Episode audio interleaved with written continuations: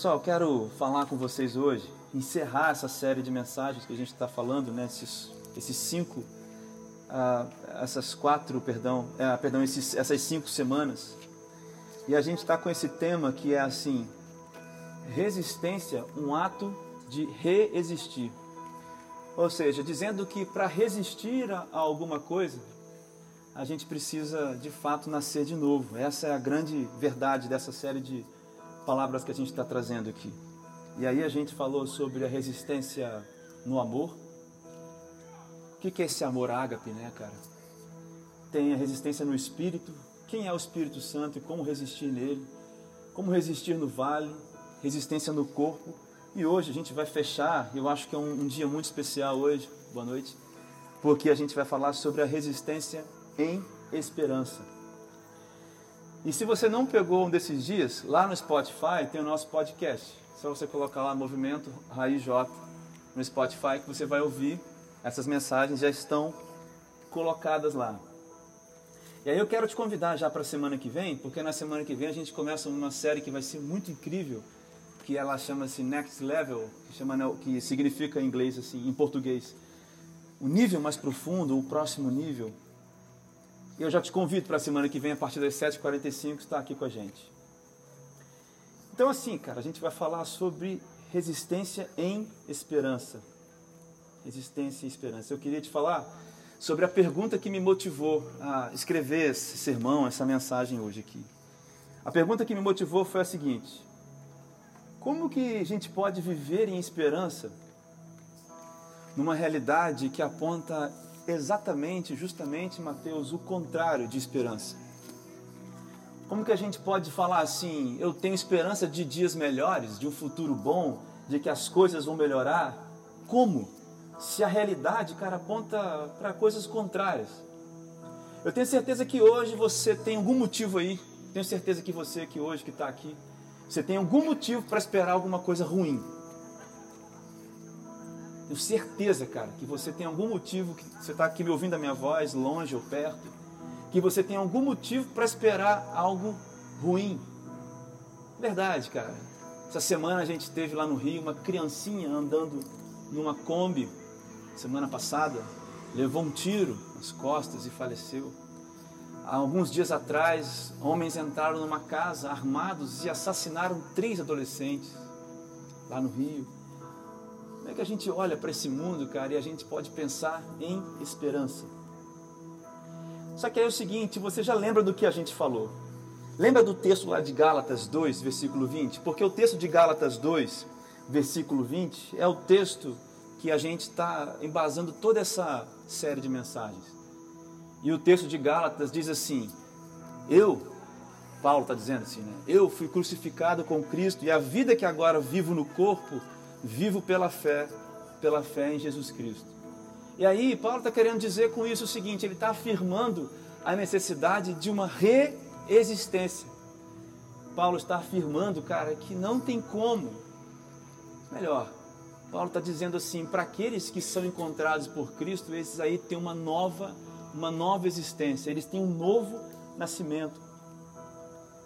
E eu já adianto para você, cara, que não tem como pensar nessa esperança se não for aos moldes que Paulo escreve lá em Gálatas.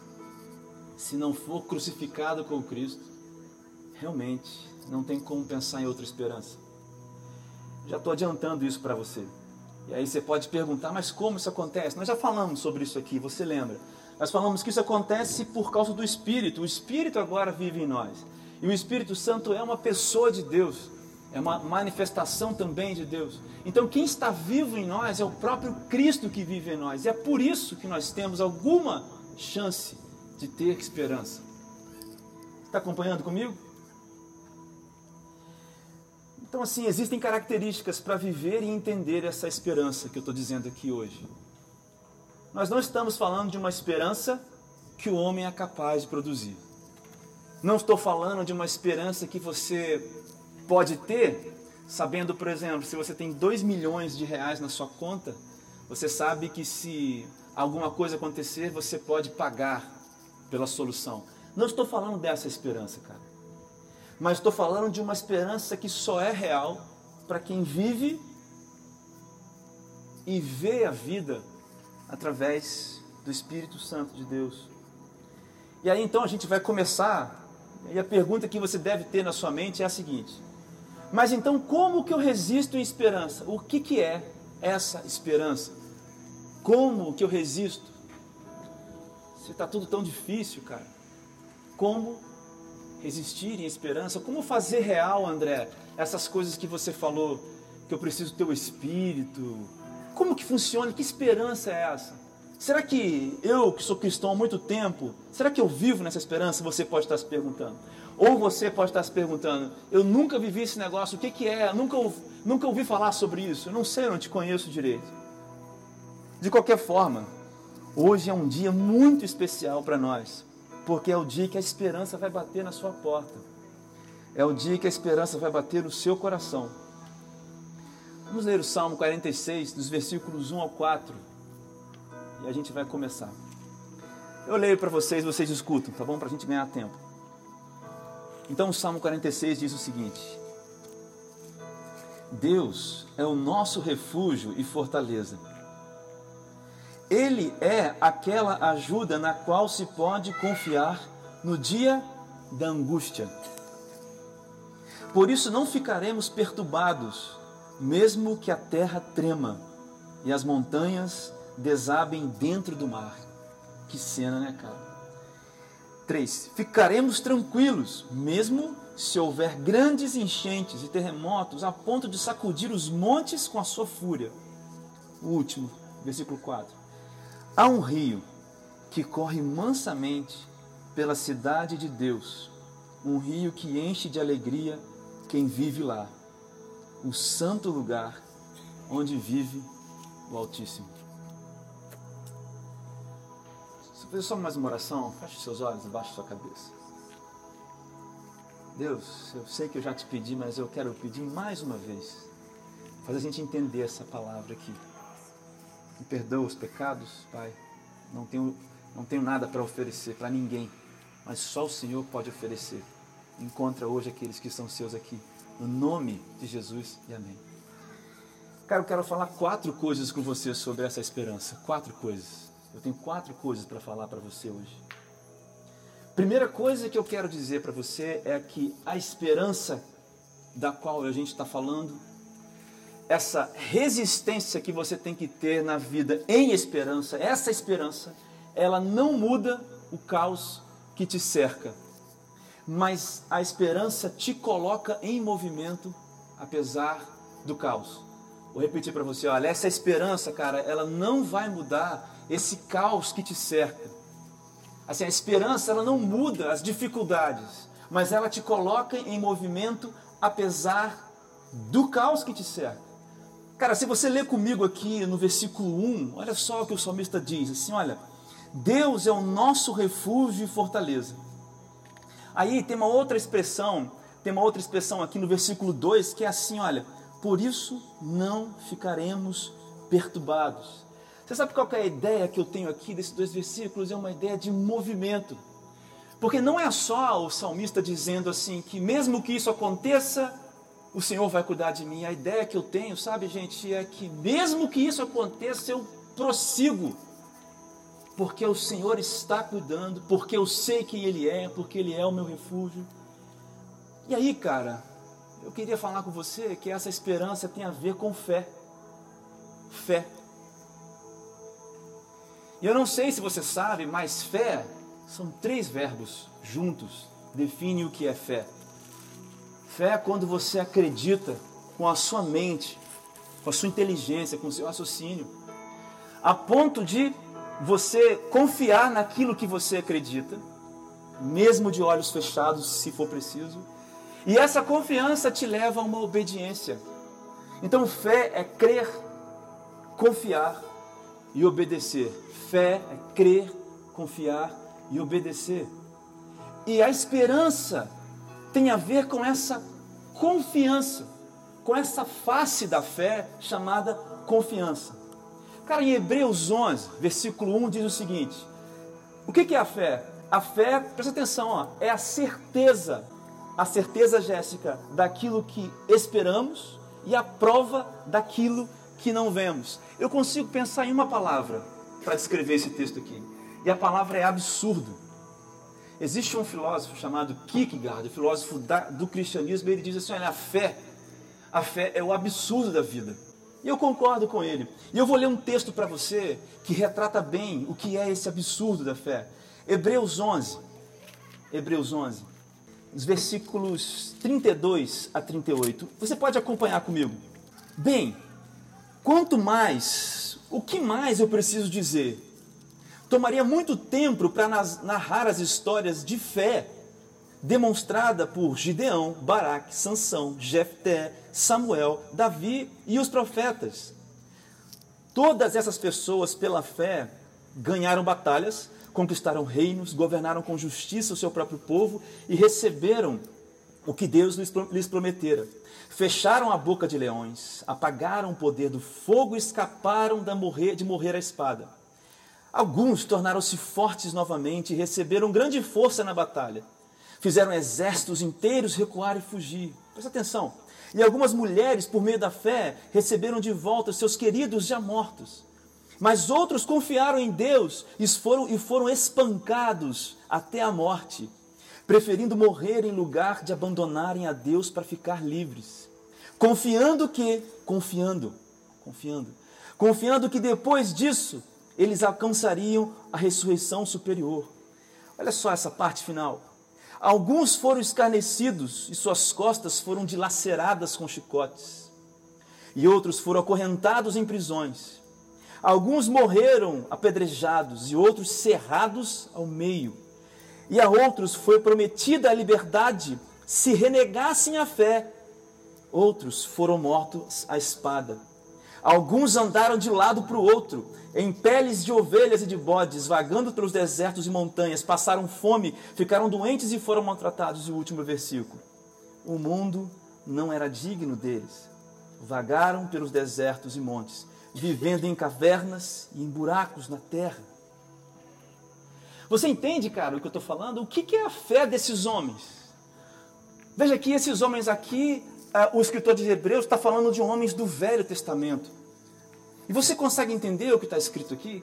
O que está escrito é que esses homens vagaram, caminharam, andaram, lutaram, ganharam guerras, alguns morreram, foram cerrados ao meio, mas diz assim que eles não receberam aquilo que havia sido prometido.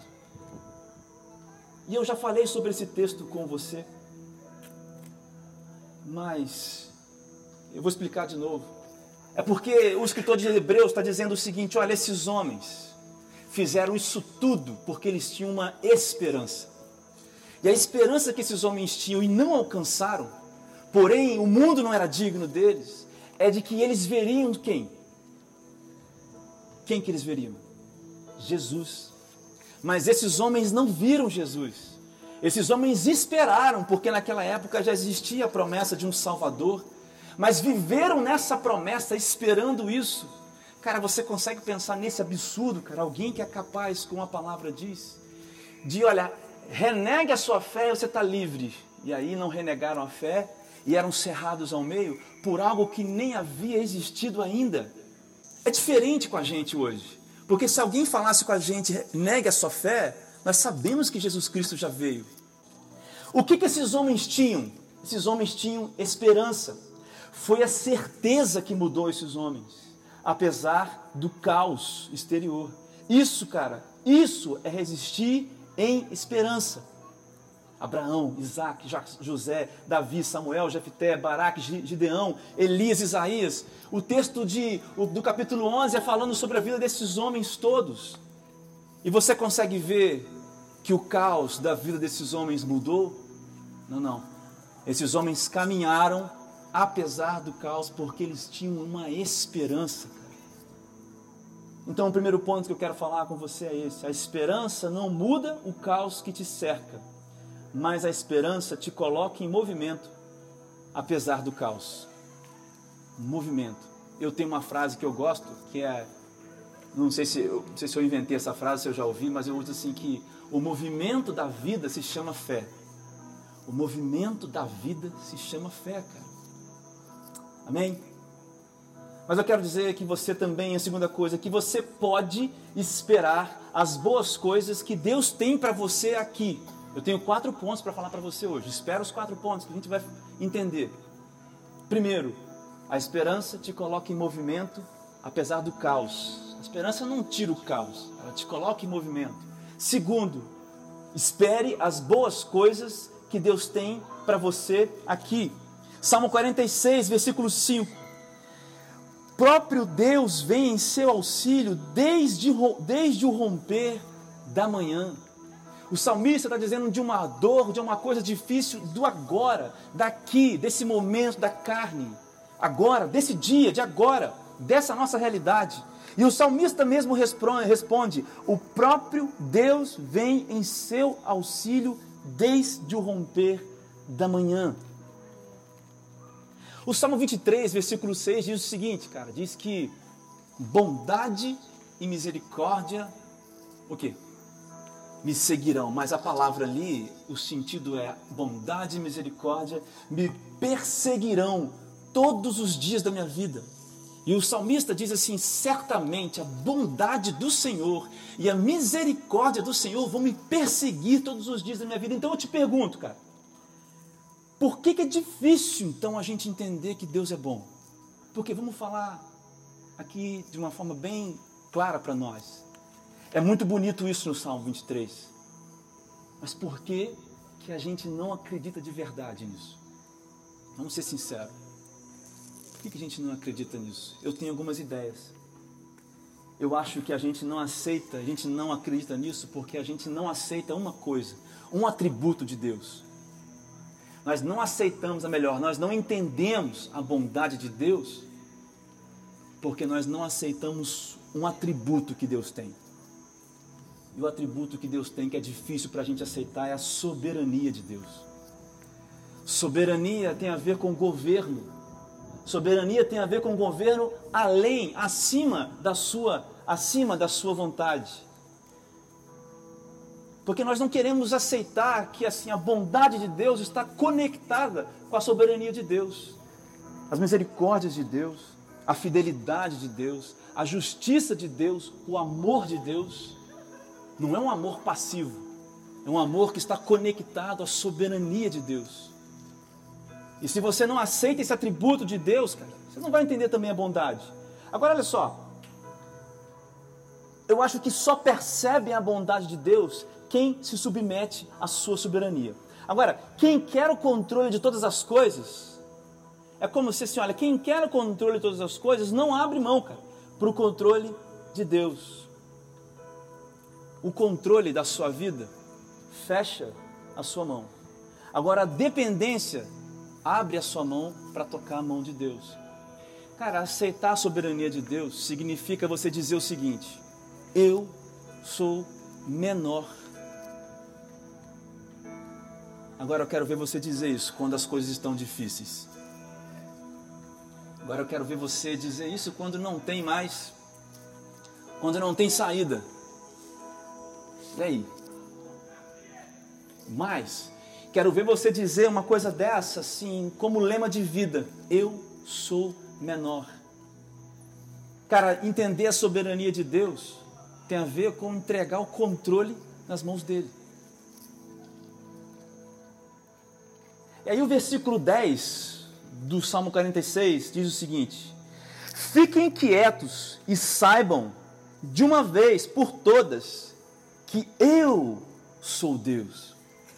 Todas as nações da terra hão de honrar, todas as nações da terra hão de honrar o meu nome. Cara, você sabe qual é o maior obstáculo para que você entregue, abra sua mão assim, entregue o controle? tem um obstáculo, Pimpão. O obstáculo é o medo. A gente faz isso porque a gente, tem, a gente não faz isso, não abre a mão e não entrega o controle para Deus, não consegue viver debaixo, entender que a bondade dele está ligado com a soberania, porque a gente tem medo de fazer isso. Olha o que o Salmo 56, versículo 3 diz: Mas quando eu sentir medo, confiarei no Senhor. Mas parece que a gente fala assim, mas quando eu sentir medo, confiarei nas minhas próprias forças. E é aí que está o erro, cara. E é aí que está o erro. As bondades do Senhor, a misericórdia do Senhor se renova toda manhã. Mas não é assim, cara.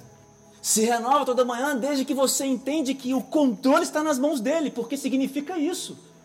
Dizer que Deus renova as suas misericórdias e que elas te perseguem todos os dias, não é que Deus, você vai para onde você quiser, que Deus vai te. Não é isso. Não é isso. Significa que você está servindo e você tem consciência de que a sua vida está diante de um Deus que tem controle de todas as coisas. E você não quer ter o controle da sua vida e você abre mão do seu controle para entregar o controle nas mãos de Deus. É muito fácil a gente ficar pregando o Salmo 23, o Salmo 56, o Salmo 46, sem colocar em jogo aqui a soberania de Deus o fato de que Ele é que está no controle. Você entende, cara? O maior, o o maior obstáculo para a gente entregar o controle e entender a soberania de Deus é o medo que nós temos. Mas eu vou te falar uma coisa. Essa palavra é muito verdade. O amor de Deus lança fora todo medo.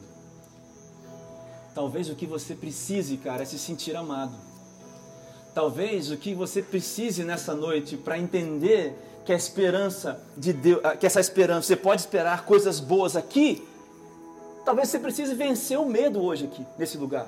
E aí você precisa sentir que você é amado, porque o amor de Deus lança fora o medo.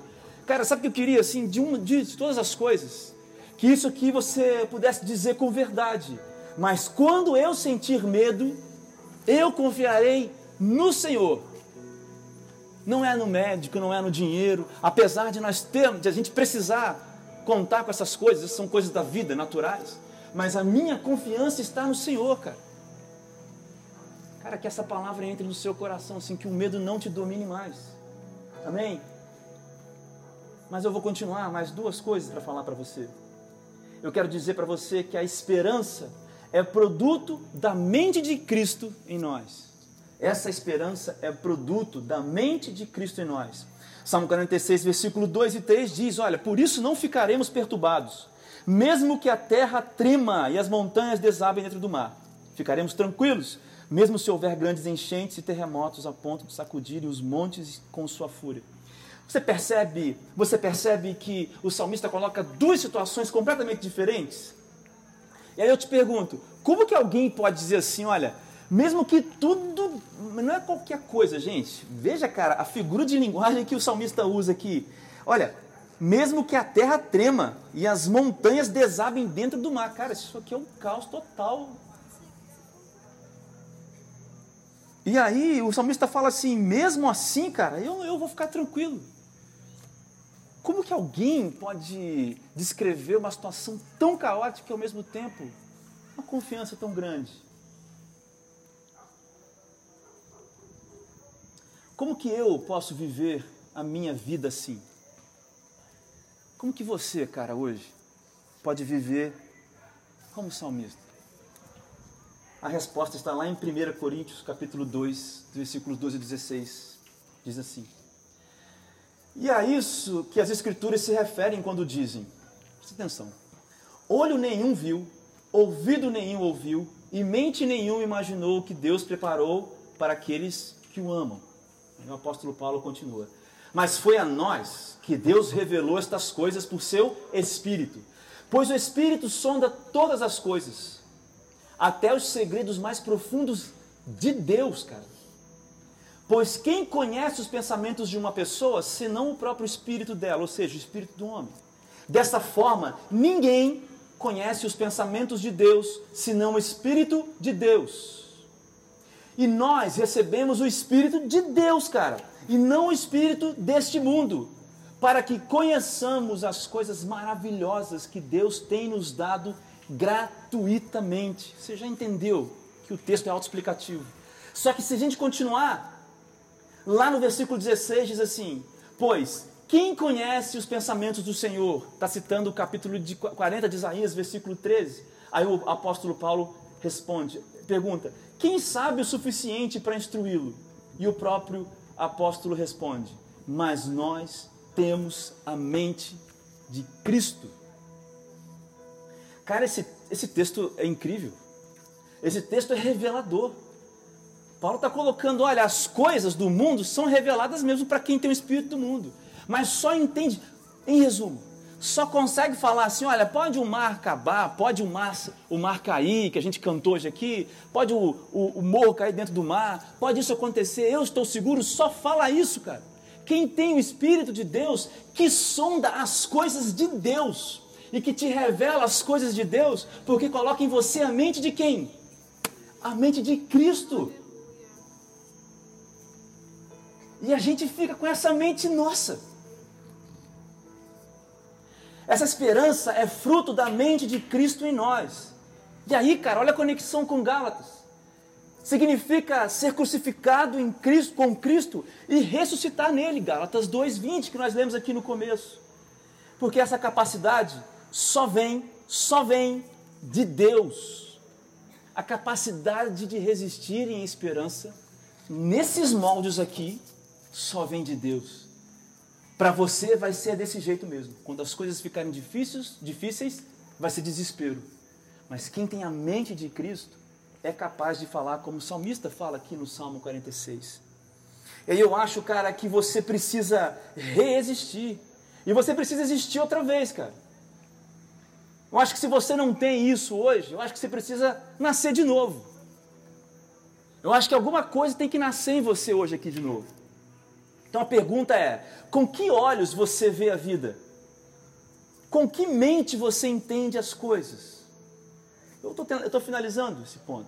O versículo 14 e 15, olha só, cara. Mas o homem natural não aceita as verdades do Espírito de Deus. Elas lhe parecem loucura e ele não consegue entendê-las, pois apenas quem é espiritual consegue avaliar corretamente o que diz o Espírito Santo. Quem é espiritual pode avaliar todas as coisas, mas ele próprio não pode ser avaliado pelos outros. E aí, cara, você entendeu? O mundo, o homem, o homem que não é espiritual, não vai entender as coisas do espírito. Para ele vai parecer loucura. E aí eu queria dizer para você o seguinte, quando eu comecei essa pregação, eu disse que como que a gente fica nesse mundo tendo esperança, se tanta coisa difícil acontece, eu digo assim, cara, o mundo tem razão, cara. Não há esperança mesmo no mundo. Mas é porque eles são do mundo e eles não têm o Espírito de Deus. Eu vou ler para você o versículo 8 do mesmo texto. Os governantes dessa era, por sua vez, não entenderam a sabedoria de Deus. Pois se, pois se houvessem entendido, não teriam crucificado o Senhor da glória. O que eu quero te dizer é o seguinte: quem não discerne as coisas no espírito é como aqueles homens que crucificaram Cristo porque não tinham a sabedoria. O que Paulo está dizendo é que Jesus Cristo ainda não tinha revelado uma série de coisas, mas esse, é, é, esse texto se aplica a nós hoje também, porque aqueles que não têm a mente de Cristo acabam sendo avaliados, balizados, formatados pelas coisas do mundo, cara. E eu vou te falar uma coisa: eu sei o que é, é você viver sob as demandas do mundo. Eu sei que o, o fundo do poço é um poço sem fundo. Eu sei que esses lugares e que essas demandas vão te levar para esse lugar. Você entendeu? A esperança é um produto da mente de Cristo em nós. Eu quero finalizar dizendo para você o seguinte: que o conceito maior de esperança, na verdade, é esse aqui. O que Deus pode fazer de bom para você aqui nessa terra ainda não é o melhor de Deus para você. Sabe aquela música? O melhor de Deus ainda está por vir? Tem que ter cuidado para cantar essa música, porque não é. O melhor de Deus não está aqui.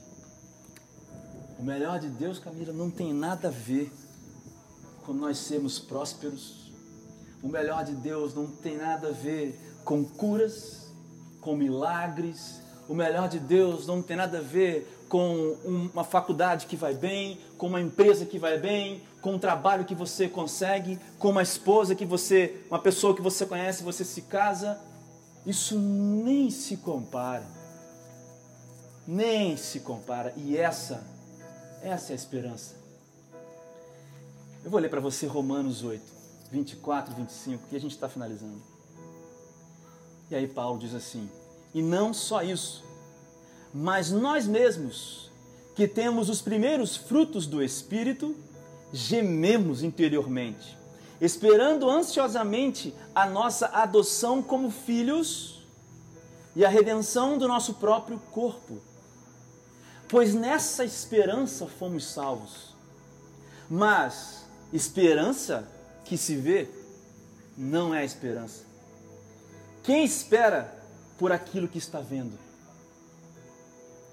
Mas se esperamos o que ainda não vemos, aguardamos-nos, aguardamo-lo pacientemente. Pesado, né? Só alguns pontos do versículo quando Paulo diz redenção do corpo. Ele está se referindo a todas as dificuldades do momento, doenças, vícios, dificuldades emocionais, dificuldades sentimentais, dificuldades mentais. Redenção do corpo é isso. Redenção do corpo é isso. Pois nessa esperança fomos salvos, significa porque é esse o objetivo do plano de Deus em ter enviado Jesus Cristo. E quando ele diz, a esperança que se vê não é esperança, e quem espera por aquilo que está vendo, eu queria lembrar com você daquele povo lá que eu falei de Hebreus no começo da mensagem. Vocês lembram que eu falei? Aqueles homens que foram, todos esses homens, Davi, Jefté, Samuel, Josué, Abraão, Isaac, Gideão, é, Elias. Presta atenção, ó.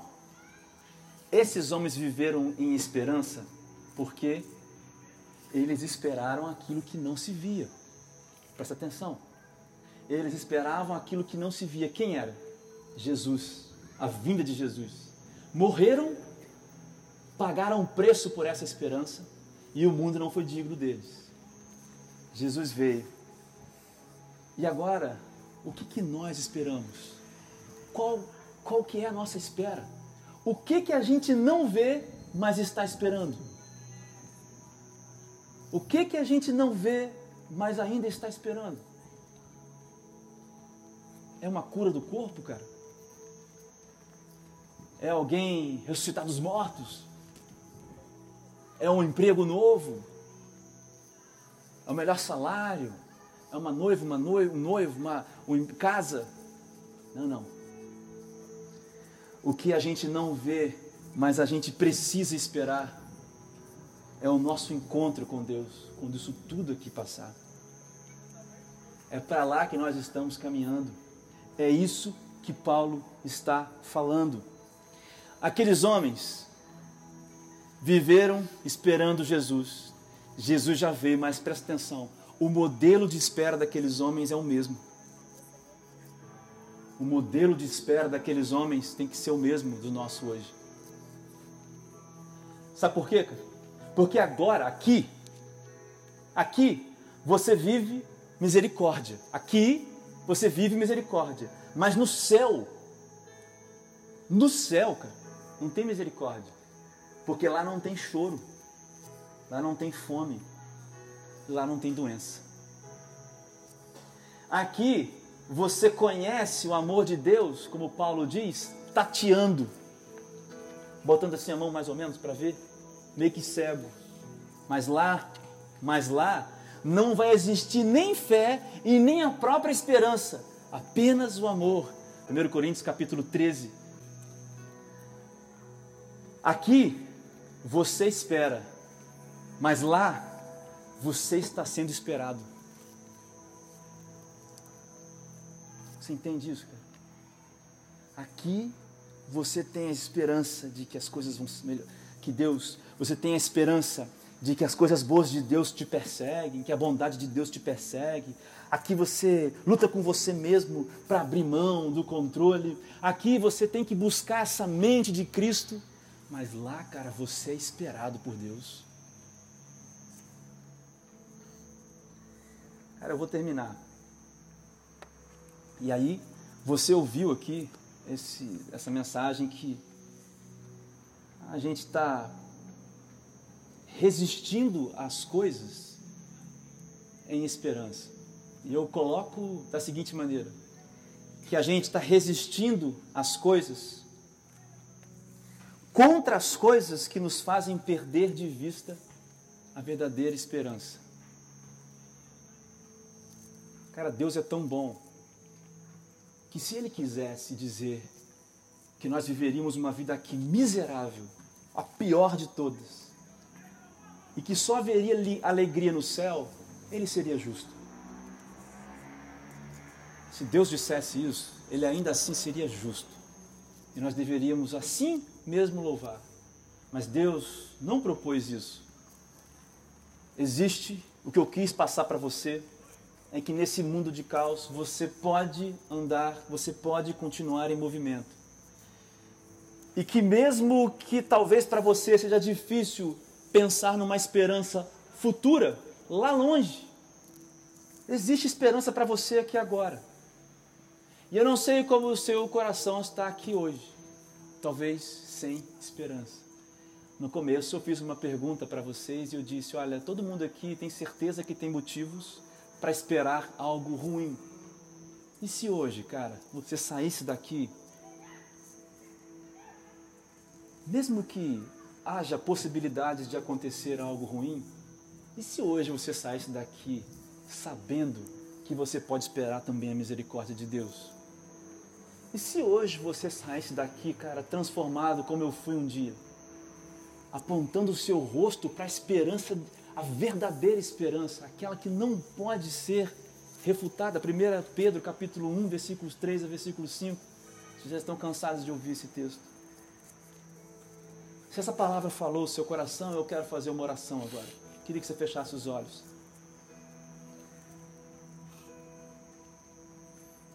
Eu vou orar, mas antes de orar eu queria apenas dizer para você que tudo começa, tudo começa quando o Espírito toca o seu coração e a sua mente. Se isso acontece ou aconteceu com você hoje aqui, é porque a mente de Cristo quer ser implantada em você. O próximo passo, depois dessa oração, é você na sua casa. O próximo passo é você no seu quarto. Orar, ler a Bíblia, se envolver com o Espírito que te liberta, com o Espírito Santo que te entrega a mente de Cristo. Tudo que você tem que sentir aqui hoje é que tem alguma coisa falando com você. Não vai acontecer uma mágica e todas as coisas vão descortinar para você. Mas se o Espírito está tocando o seu coração, é porque a voz de Jesus está te chamando. E as ovelhas de Jesus reconhecem a voz dele. Amém? Feche os seus olhos, abaixe a sua cabeça que eu quero orar por você hoje aqui. Se você quer sentir isso, se você quer ajuda, e se você sente que está sendo convocado a viver essa esperança hoje, cara, eu queria que você repetisse comigo essa oração. Senhor, pode repetir na sua mente, de cabeça baixa. Senhor, de uma vez por todas.